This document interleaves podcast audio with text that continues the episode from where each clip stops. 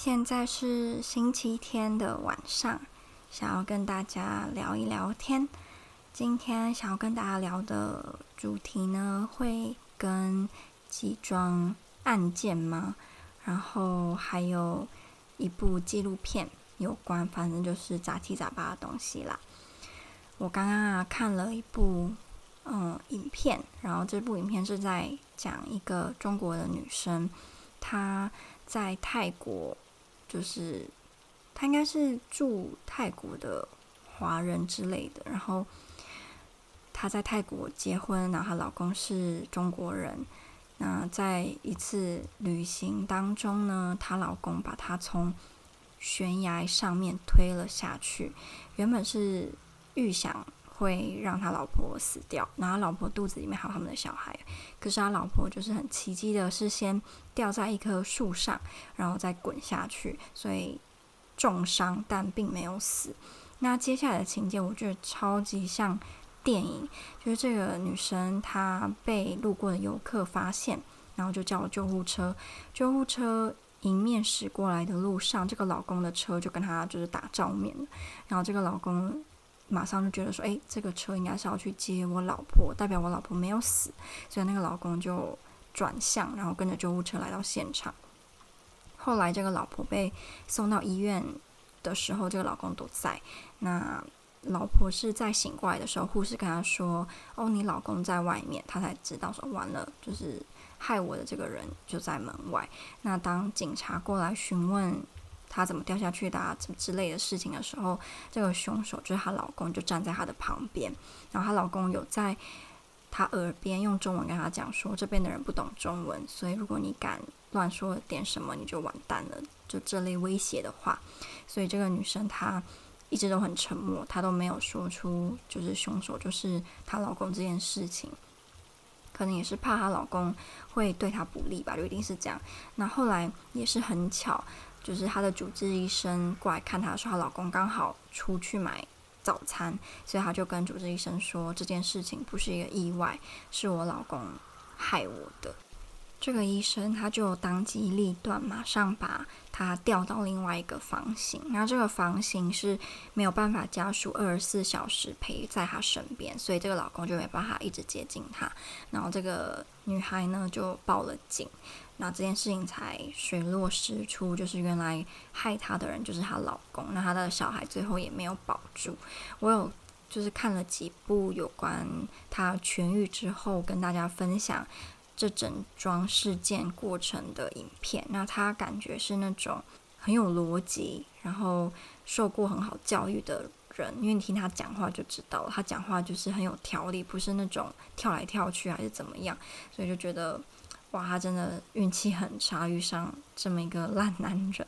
那我是不太确定这件事情的。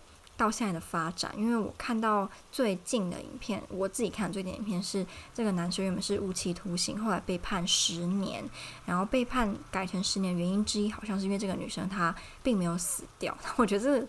这个改判这个点很烂，然后后来我就在相关影片的底下看到有人留言讲说，这个男生刚开始接近这个女生，可能就是已经有目的性的，因为这个男生他似乎非常了解这个女生的喜好，然后这个女生是南京人，所以他是讲南京话，然后这个男生也会讲一点南京话，即使他不是南京人。后来才发现是因为他之前有坐过牢，那他的狱友呢就是南京人，所以他就跟这些人就是。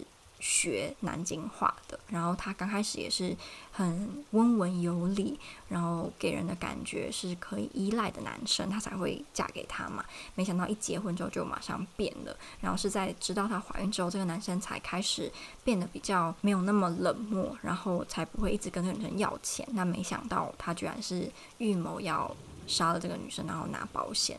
反正我看完就觉得非常的惊讶。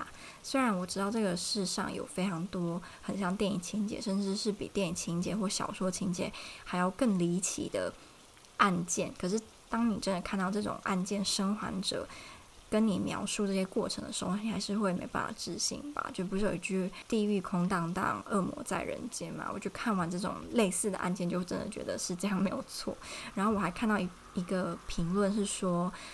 曾经有某一个好像是中国主持人讲过，但是我认为他应该不是第一个说这段话的人啊。就是说，如果你遇到一个跟你各个方面都非常契合、完美到让你怀疑这个世界这种人，你就要非常的小心，因为通常他都是带有目的性的接近你。我就觉得好像蛮有道理的，但我相信应该还是真的有你的真爱，然后他可以跟你达到百分之。八十嘛，是很投合的，达到百分之百，我个人是觉得的确是不可能啦。我们自己的牙齿都会咬到自己的舌头了，更何况是另外一个跟你完全就是独立的个体的人，怎么可能会跟你百分之百的契合？然后就跟大家分享这个案件，我觉得看了让我觉得很惊讶，然后很不可置信。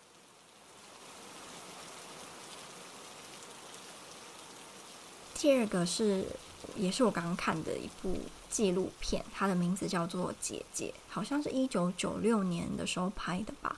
它这个姐姐真的是让人看了非常的郁闷。我不知道有没有人应该有吧？有人听过有一集一个系列是中国电影，叫做。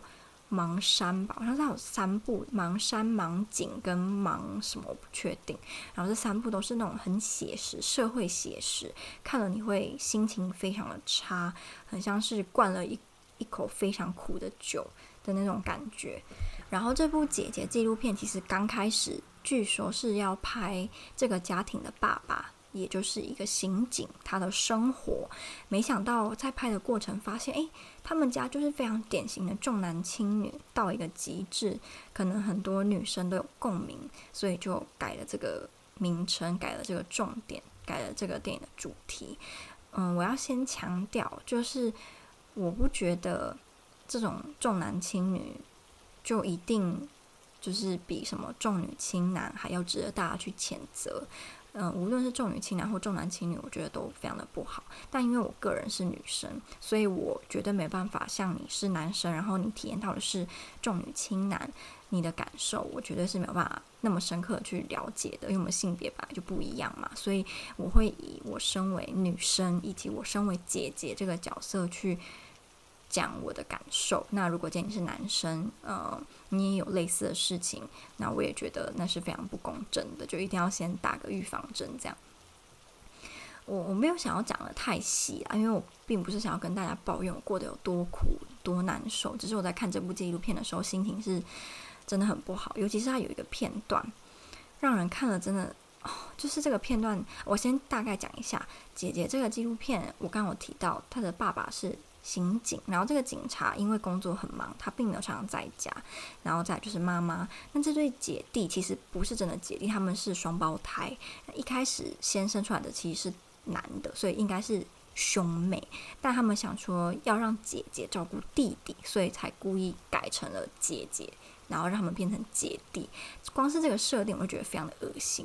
为什么？凭什么？因为她是女生，你就觉得她。要当你们儿子的工具人，他们两个不应该是平等的嘛？没有说谁就应该要去照顾谁。就算他们今天年龄差很多，我也觉得没有所谓的应该照顾某个人。因为你是哥哥，因为你是姐姐，你就应该照顾弟弟妹妹；或是因为你是弟弟妹妹，就应该照顾姐姐或哥哥。如果今天我在生出来之前，先跟我讲，我生下来我就必须要照顾我的兄弟姐妹之类的，那可能我相信很多人反而就觉得不要。就到底为什么？这么的不公平，我我并没有选择要出生成为姐姐或哥哥或弟弟或妹妹。那如果我生下来就背负了这种责任，就我觉得我不要。反正这是题外话。然后这一段让我看了很心塞的是，这个弟弟呢跟这个姐姐在玩象棋的时候呢。他因为要输了，所以这个弟弟因为输了，所以他就在耍赖，这样。然后姐姐后来就是也被他耍赖耍得很不开心，就不玩了。然后这个弟弟当然就跟妈妈告状，那妈妈就跑来骂姐姐说：“你是姐姐，你为什么不陪弟弟玩啊？或者你是姐姐，你要成熟一点。”我真挑这个，我就想一拳扒过去，应应该是一拳打过去，一拳应该不能用扒的。后来这个弟弟就是就跟妈妈在旁边很开心的讲悄悄话，然后弟弟就在妈妈的怀里，然后那个姐姐就一个人坐在旁边，他就看着。弟弟跟妈妈两个人很开心，然后姐姐一个人就在想要吸引妈妈的注意力，但妈妈就是还是没有管他，只跟弟弟两个人在旁边活在他们的世界。我自己其实对这个也有共鸣，因为我自己知道那种你好像是一个局外人，你好像不属于这个家庭的感受是非常非常非常难受的，会让你觉得自己是多出来的那一个人。那我相信，在这种环境长大，一定会对那个小孩有很不好的影响。无论是他可能会比较没有自信，还是他会很自卑，反正就是很不好。介绍姐姐这部纪录片底下的留言也会让人看了很难过，就是你看到到现在这个。二零二一年还是有这么多类似这样子的事情在不同的家庭里面发生，然后看了反正就是很郁闷啊。那我也希望我自己以后假设当妈妈，我一定一定一定不要成为这样子的父母。无论我今天先生的是男的或女的，我都不希望他会觉得他有那个义务跟那个责任。一定要怎么样？就如果我生两个的话，就是我要让他们两个知道，他们两个都没有那个义务，一定要照顾另外一个人，或是他们一定要分享什么，他们那愿意去做，那是他们自己的决定，不是因为父母逼他。那我也相信，在某种程度上，对他们的感情应该也是有帮助的，因为如果他是被迫要照顾另外一个。兄弟姐妹，那等爸爸妈妈可能没有办法控制他们的时候，他就完全不会甩他的兄弟姐妹，因为他会觉得，好的，就是现在我不需要因为爸妈要去照顾你，那以后你发生什么事情都跟我没有关系。所以我觉得要他们两个人是在自愿的情况下，就是对他们以后长大感情的维持也会比较好。最后一个想要跟大家分享的也跟悬崖有关系，可是就没有第一个那么可怕。